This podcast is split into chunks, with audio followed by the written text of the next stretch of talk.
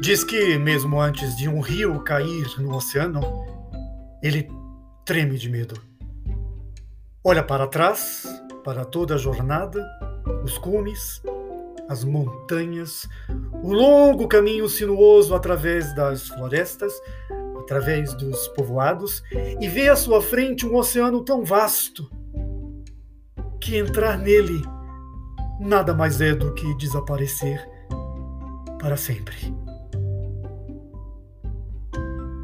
Mas não há outra maneira. O rio não pode voltar. Ninguém pode voltar. Voltar é impossível na existência. Você pode apenas ir em frente.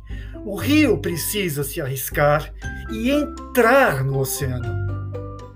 E somente quando ele entra no oceano é que o medo desaparece.